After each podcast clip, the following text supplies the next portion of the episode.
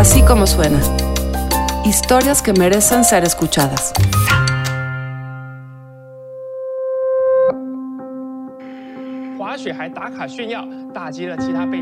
Coronavirus crisis como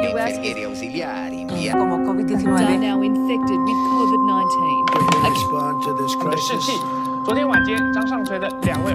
Frente a la orden de confinamiento en la Ciudad de México, por ejemplo, qué mejor que Mazunte la paradisiaca playa allá en Oaxaca.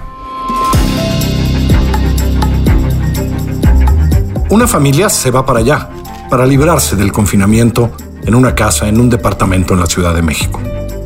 Pero de repente, todo se vuelve contrario a lo que esperaban. La escapatoria se vuelve un callejón sin salida ante la falta de orden gubernamental. Así suena la pandemia en Mazunte. Se lo cuenta Mariana Linares Cruz. Ya nada es normal.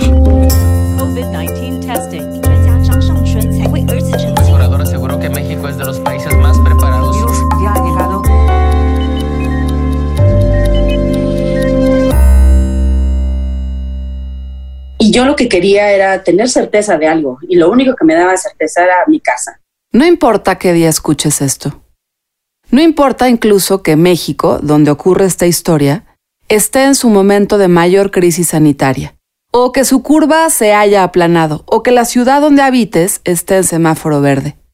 Incluso, cuando escuches esto, puede que estés viviendo la segunda ola de la pandemia provocada por el COVID-19, un virus que nos sacó de la normalidad. No importa. La vida, no importa cuándo escuches esto, se modificó hacia un lado, hacia el otro, de reversa o para adelante, sin miras a volver nunca a su sitio original. Ya nada es normal. Pero eso no lo sabíamos en marzo del 2020. Ni tú, ni yo, ni Noemí González, la protagonista de este relato. Un tsunami de contagios que venía desde China, pasaba por Europa, se levantaba en Estados Unidos, estaba llegando a México, al centro y a sus costas.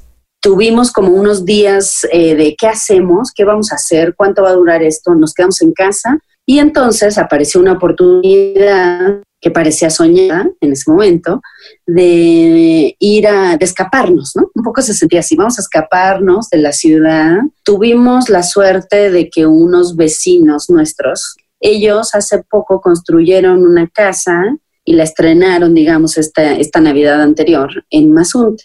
Entonces, eh, inmediatamente nos invitaron. Si escuchan esta idea, así de simple, parece una decisión normal. Una pareja de cineastas con su hija de 5 años se va a casa de sus vecinos, quienes también tienen una hija de la misma edad, en la playa de Mazunte, en Oaxaca, para sortear los días de encierro. Pero recuerden, era marzo del 2020 y la palabra normal aún sonaba congruente. Finalmente, lo que, lo que se nos ocurrió fue contratar a un chofer con su auto que nos llevara. Entonces fuimos vía terrestre sin manejar nosotros, con una persona que nos llevó, durmió la noche ahí y se volvió. Cuando salimos de la ciudad era, no era tan claro porque pues cuatro de la mañana no hay tráfico, ¿no? De cualquier manera, pero, pero digamos que de acá hasta Acapulco la, la carretera estaba vacía. Este, y después en Guerrero, pues era raro porque pasas por todas estas pequeñas carreteras de pueblos chiquitos donde la vida era normalaza, o sea, no, no, nadie, no vi una mascarilla en todo mi camino.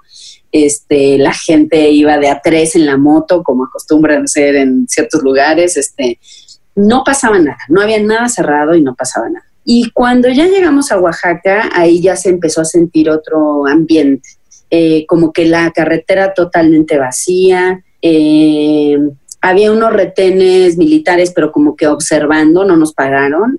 Y cuando llegamos a Puerto Escondido sí que se notó. Puerto Escondido mm, vacío de alguna manera. No nos metimos a la parte costera, digamos, o sea, pasamos por la avenida principal, pero el súper estaba bastante vacío.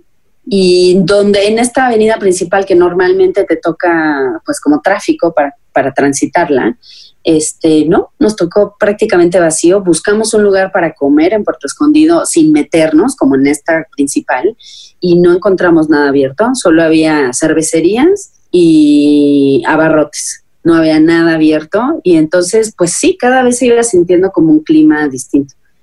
De la carretera de Puerto Escondido a Mazunte hay más o menos 40 minutos, creo. Y ahí prácticamente fantasma. Eh, y en Mazunte también había muy poca gente. No hay música, no hay tráfico al entrar, que, que los restaurantes están apagados o vacíos. Y pues desde ahí se comenzó a sentir algo, pero bueno, llegamos a la casa de nuestros amigos a, a decir, lo logramos, estamos aquí, ¿no?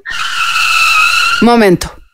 Regresemos a una descripción de un día normal en Mazunte. Esta pequeña localidad ubicada en la costa del Pacífico, en Oaxaca, México. La imagen que se me ocurre para resumirla es así. Al fondo, el mar. Luego arena.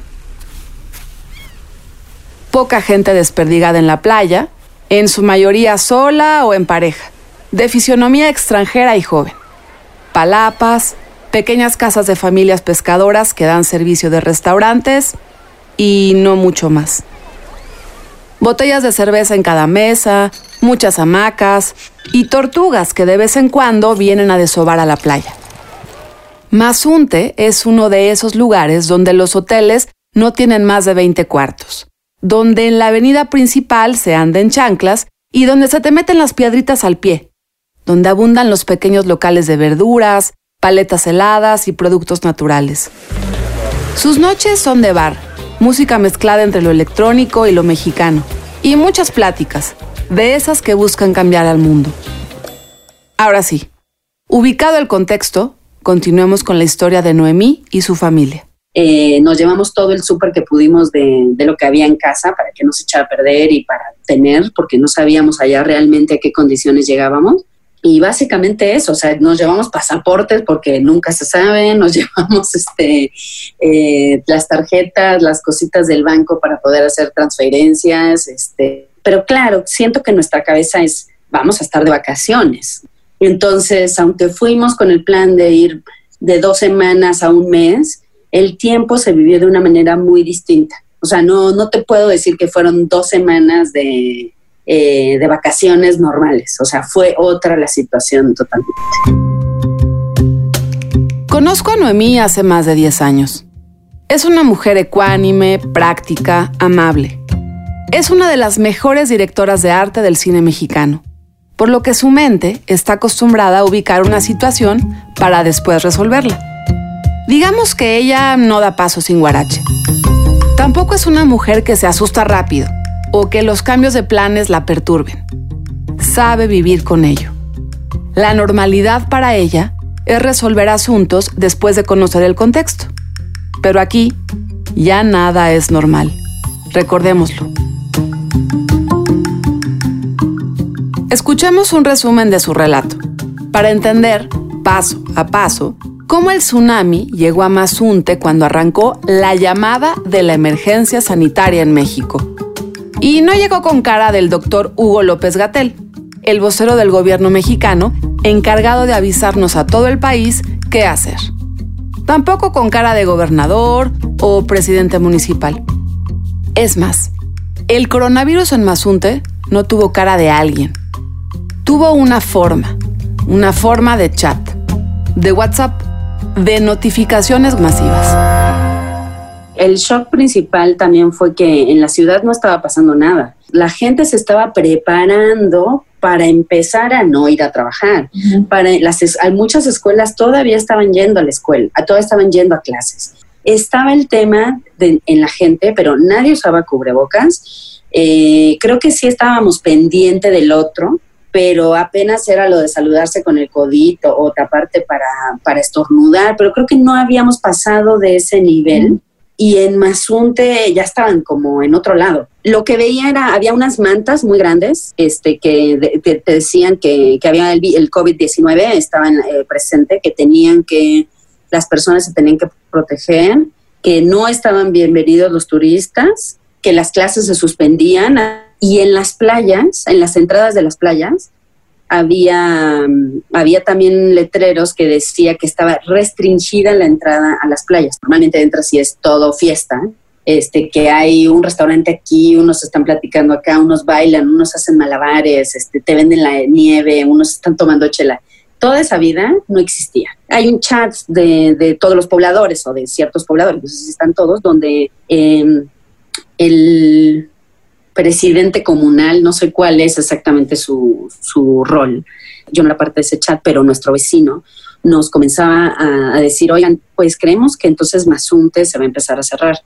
Creemos que pronto este, ya no va a haber turistas. Eh, los primeros que se pusieron de acuerdo, hasta donde entendí, eran todos los eh, hoteleros o de las posadas, porque los estaban observando mucho de que no podían quedarse con, con gente eh, y que si se quedaban con gente los tenían que vigilar, que nadie podía estar tosiendo, no sé qué. Entonces, por voces de mi vecino, porque como te digo, yo no estaba en este chat, este, decían, no, en, la- en tal posada ya están este, un poco eh, alterados porque dicen que tal italiano, no sé qué, que se quedó en esta posada está tosiendo. Entonces ya lo sacaron de ahí y se quiere ir a otro lugar. Cuidado, no lo acepten.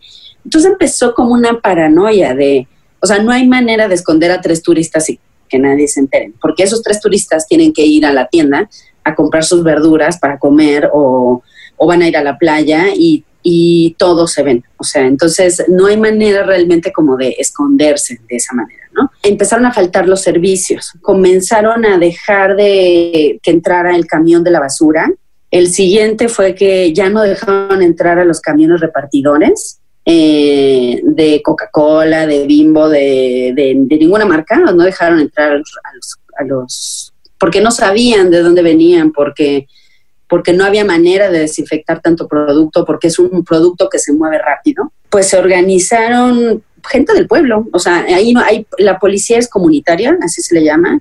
Entonces, cuando digo no los dejaban entrar, pues eran ellos. No, no hay papel, no hay nada que lo demuestre. O sea, yo mando aquí y tú no vas a poder entrar.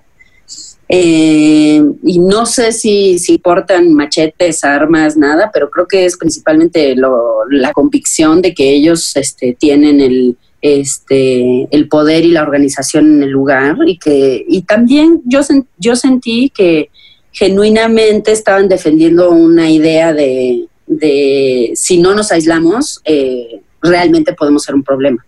Eh, entonces, bueno, eran esto, eran, había desde chavitos de, yo calculo, 16, 15 años, hasta señores de 60 años, en general hombres, eh, pero había como una estación de cocina ahí al lado, o de, no sé si eh, solamente calentaban o qué, donde había algunas mujeres que los, que pues sí, como que los atendían. Había alrededor de 20 personas, 10 personas que revisaban al que se iba y del otro lado 10 personas que revisaban al que, al que entraba. Y estaban con, con unos, unas de estas bombas como para fumigar, con alguna solución dentro, no lo sé, te decían cierra tu ventana, te lo pasaban por todo el auto, te hacían que te lavara, la- que te lavara las manos con gel, que, que vieran que traías tu, tu mascarilla y podías pasar. Pausa. Si lo que están imaginando es que todo esto se pone peor, es correcto. Oaxaca es el estado mexicano que tiene el mayor número de municipios, 570. Además, tiene zonas montañosas con frío, comunidades sin agua, una larga costa con hoteles gigantes o zonas ejidatarias. Y para mí, lo más emblemático, cientos de comunidades que se rigen bajo el sistema de usos y costumbres, donde la autogestión, la asamblea y la representación son la norma. Y como remate característico, la corrupción gubernamental, igual de conocida y explotada que el chocolate o el café. La familia González, de pronto, estaba en medio de una serie de variables combinadas. Las decisiones personales, las circunstancias de sus vecinos, las decisiones de la comunidad, la nula presencia del gobierno y una pandemia mundial. No estaba fácil salir de esta. Y como en los tres días de eso, mi vecina, la, la, la dueña de la casa, nos dice, me acaba de decir una de sus amigas que también vive ahí, que tenemos que sacar en este instante un documento que nos acredite como pobladores oficiales de Mazunte. Si no lo tenemos, no nos van a dejar circular en el pueblo. Y yo, ¿qué? ¿Cómo? Sí, tenemos hasta las 2 de la tarde, sí, sí. Necesitan una copia de tu identificación y una foto infantil. No, puta, ¿dónde sacamos una foto? y un comprobante de domicilio tenías que dar, que estuviera a nombre de uno de los que estaban aportando estas, estas identificaciones, porque si no, no eras acreedor, digamos, a, a esta credencial, ¿no? Había que ir a una a, a como un, un lugar de vigilancia comunal, no sé cómo se llama, que es una oficinita de turismo que está en la entradita de Mazunte, donde había cuatro personas, con todos con tapabocas y así, este, que eran parte de esta organización comunitaria, que estaban recibiendo los, eh, los papeles. Entonces te hacían poner, pues, cómo te llamabas, de ver, eh, tu teléfono, teléfono de emergencia, este, que pusieras tu dirección local, que dieras tus copias, pagabas 10 pesos, creo, o algo así por cada credencial que te iban a dar al otro día. Todos estábamos enterados de que teníamos que sacar esta credencial o, no, o no podía salir ni entrar ni nada. O sea, iba a haber una consecuencia, no sabíamos cuál. Entonces, al otro día lo fuimos a recoger las credenciales, firmadas a mano, con sello a mano de- del, pres- del presidente este, eh, municipal, Demetrio Pacheco Matías, agente de policía municipal de El Mazunte, Santa María, Tonameca. Y tiene su firma. Al otro día estábamos autorizados a salir a caminar por las calles. Ese día que bajamos a comprar, ya me tocó ver una camioneta de estas, no sé cómo se llaman, pero como pick-up, eh, donde atrás van los policías así agarrados, este, eh, todos con mascarilla, algunos con la metralleta aquí así. Policía, esto ya no era la policía comunitaria, era la, la policía del estado, uniformados así, con lentes y su pasamontañas y no sé qué, rondando las calles, con una grabación que decía eh, que le sugería a la población no salir de su casa, que se quedara en su casa. Y ahí sí ya me empecé a sentir como, wow, o sea, ¿qué está pasando aquí, no? Estaban discutiendo mucho en ese chat a quién dejarían salir, cómo lo dejarían salir, cuándo o cómo iban a volver. Imagínate un chat de un pueblo que por más chico que sea, no sé, habrá habido 200 personas, no sé cuántas personas podrá, puede haber en un chat, ni cuántas había, pero los niveles de discusión eran desde, pero ¿quién se va a parar en la noche? Hasta no vamos a permitir que los hoteles, hasta, o sea, no vamos a dejar que entren los refrescos ni las cervezas, o sea, de todo tipo de decisiones se tomaban en el chat. Cuando de repente eh, dice mi vecino, eh, oigan, queremos hablar con ustedes, nos dicen a mi esposa y a mí. Pues acabo de ir a la entrada del pueblo y me están diciendo que van a cerrar el jueves Mazunte. O sea, o si sales, ya no regresas. Ya llevábamos más o menos como 17 días ahí, yo creo, o algo así. Y yo lo que quería era tener certeza de algo. Y lo único que me daba certeza era mi casa. La decisión fue de sí, vámonos. Entonces compramos un boleto de avión eh, para volver vía Huatulco. Entonces, pues vimos este boleto y dijimos, perfecto, vamos a, pues, a disfrutar estos dos últimos días que nos quedan y ta, ta, ta, perfecto. Nosotros al otro día, pues como que el día pasó normal, no sé qué, y el miércoles por la mañana nos dice mi vecino, les tengo noticias nuevas. Hoy en la noche cierran Asunte. Y yo, ¿qué hacemos? Cierran a las 8 de la noche. ¿Qué quieren hacer? Y entonces empezaron a ver mil planes. Esos planes incluyeron rentar una casa en Huatulco, buscar un hotel, dormir en el aeropuerto, rentar un coche y dormir ahí. Lo que fuera para salir esa noche de Mazunte. De pronto, les comunicaron que el aeropuerto de Huatulco había sido cerrado. Ni un avión aterrizaba ni despegaba. Habían perdido sus boletos y la posibilidad de salir por esa vía. Y en eso decimos, pues vámonos en camión. O sea, vámonos en camión a México. O sea, lo importante es irnos antes de que ya no nos podamos ir. Eh, vámonos a Puerto Escondido. Entonces mi vecino, que lleva yendo a Mazunte durante dos, tres años que de la construcción de la casa y demás, tiene a- ya una red como de taxistas y de gente que conoce, y él nos organizó así como de huida de, de película de acción, este, a ver, un taxista los va a recoger en mi casa, los va a llevar a la salida de Huatulco, perdón, a la, a la salida de Mazunte, eh, si no lo dejan pasar, ahí va a haber otro esperándolos para llevarlos hasta el entronque. Entonces dije, cualquier cosa coordinamos que otro taxi viniera de Puerto Escondido a ese punto de la carretera donde se suponía que ya no podíamos cruzar. Entonces, como sea, hicimos la maleta. O sea, metimos todo como pudimos, este, casi que ni nos despedimos de los vecinos, fue un estrés de, no, córrele, vámonos, ya son las 3 de la tarde. Este, nos hicieron un sandwichito ahí con lo que había para llévenselo, coman. Mi hija no entendía nada. Y entonces, en eso, o sea, llegó el taxista así de las mascarillas ahí que, que tenían mis vecinos que, me que nos las dieron, no sé qué. Nos subimos así y todavía fue de, bueno, que lleguen con bien, tipo como despedida de, este, no sé, te vas a la guerra, ¿no? Una cosa así muy rara era la sensación. Nos subimos al taxi tensos, así de, ¿lo lograremos? ¿Llegaremos?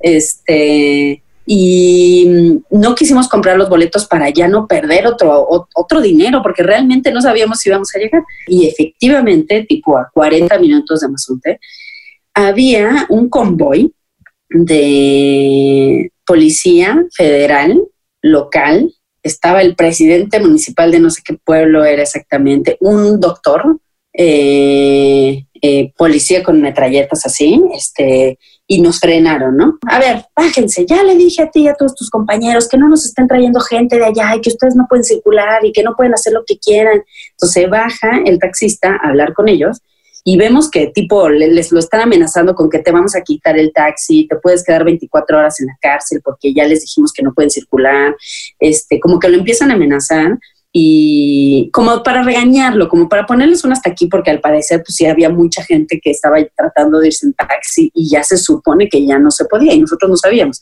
Entonces baja mi esposo a hablar, como hacerle segunda ahí con el, con el taxista y le explica nuestra situación. Pero ¿de qué estás hablando? Estás muy mal informado. Y nosotros, ¿cómo? Y entonces nos sacó, no sé, 80 oficios que decía, todo el, el estado de Oaxaca está unido.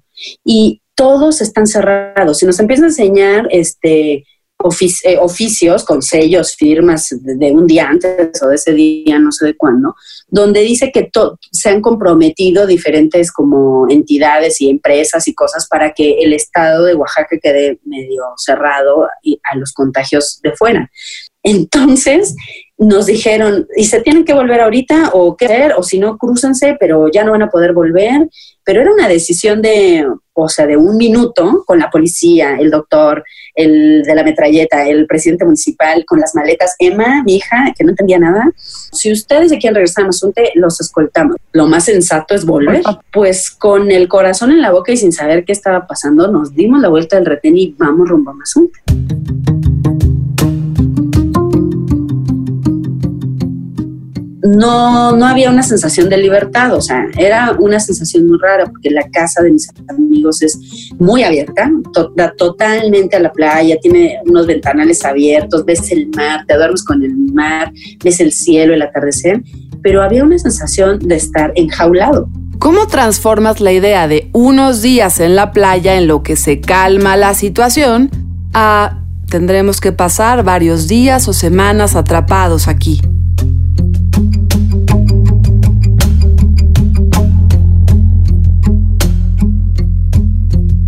Pienso en Noemí aquella noche. Pienso que quisiera ir hacia atrás o hacia adelante, pero no quedarse ahí. Pienso que como ella, a millones de personas en el mundo, la pandemia nos agarró desprevenidas. Y pienso en esa noche, mientras la hija de Noemí duerme, agotada de nadar bajo el sol, y su pareja busca posibles escenarios para poner fin a esa locura. Pienso en su noche de incertidumbre y sé que vendrán muchas más así. Es absolutamente distinto. O sea, por supuesto que no, eh, no me quejo y dentro de todo, o sea, estaba en una situación, si tú quieres, muy privilegiada, pero hay una sensación personal de no estar haciendo lo que tú quieres, ni estar donde tú quieres, porque hay unas imposiciones locales que, que se decidieron fuera de, más allá de ti, y que las tienes que acotar porque ni siquiera puedes salir de ahí. Fueron ocho días o nueve días, no recuerdo, pero yo lo sentí eterno. Nos dimos por vencidos durante un tiempo, eh, pues esperando a que sucediera lo que, hasta que un día alguien nos dijera, o sea, hasta que nuestro vecino nos dijera que en el chat al cual no teníamos acceso, un día nos dijera, ya pueden salir. Aunque fueron pocos días, fue una vivencia muy fuerte. No es tu casa, no es tu rutina, no es tu comida. No habíamos ni participado de ese súper porque ya nos íbamos. Noemí y su familia lograron salir de Mazunte, después de casi 30 días. Para lograrlo, echaron mano de una amiga habitante de Puerto Escondido y pasaron horas en el aeropuerto de aquella costa esperando el avión que lograra llevarlos a la Ciudad de México. Cada boleto les costó más del doble de lo que habitualmente hubiera costado. O sea, porque todavía estábamos incrédulos para este momento. O sea, dijimos, nos van a sacar de aquí de que no, no hay vuelo siempre, ya pagaron y todo hay vuelo mañana. Por, hasta no ver el avión era todavía algo puede pasar. Y de repente ya vimos bajar el avión y fue como, ah, sí nos vamos. Fue un alivio lograrlo. Aunque no fueron tantos, tantos días, fue, fue de mucha incertidumbre y de mucha, pues mucha tensión todo el tiempo ya nada es normal. Y en estos momentos, no importa el contexto o la semana de la curva pandémica en la que estemos cuando escuches esto, requiere pensarse y estudiarse. Requiere una pausa y también una comparación de escenarios para asegurarse de que uno está dando un buen paso. Así que antes de tomar cualquier ruta, piensa, ya nada es lo que era.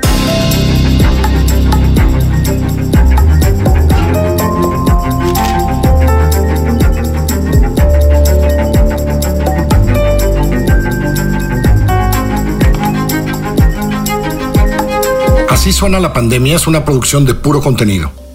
María Scherer, Giselle Ibarra y yo, Carlos Puch, dirigimos y coordinamos estos esfuerzos. La producción, el diseño sonoro, la mezcla y la música la hacemos ahí, en nuestra casa, en la casa de nuestros aliados, BHD Studios. En la consola y la edición están Hugo Santos Quevedo y Ricardo Castañeda.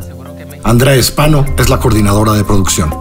Escúchanos en así como en Google Podcast, en Apple Podcast, por supuesto en Spotify siempre en Himalaya, en iHeartRadio o allá, donde usted escucha sus podcasts.